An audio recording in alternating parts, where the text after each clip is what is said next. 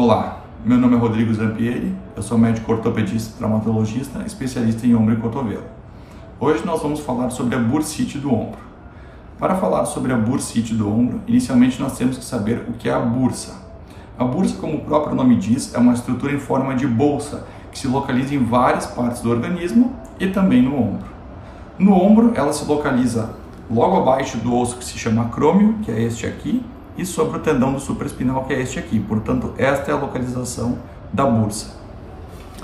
Devido a sobreuso ou por uma carga exagerada, essa bursa pode se tornar irritada, pode acumular líquido e se tornar inflamada. E aí vem o termo bursite. Ao contrário do que muitos pensam, a bursite não é algo grave, porém é algo que pode ser incapacitante, pode trazer bastante dor ao paciente. A bursite pode se dividir em grau leve, intermediário ou grave. No leve intermediário, o tratamento sempre é com medidas conservadoras. E no grau mais avançado, pode ser inclusive necessária a aplicação de infiltração ou raramente de procedimento cirúrgico.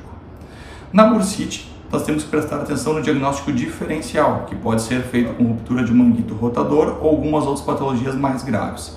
Portanto, se você tiver dor no ombro, sempre aconselhamos que procure um médico ortopedista e traumatologista, de preferência especialista em ombro de sua confiança. Estamos à disposição e até breve.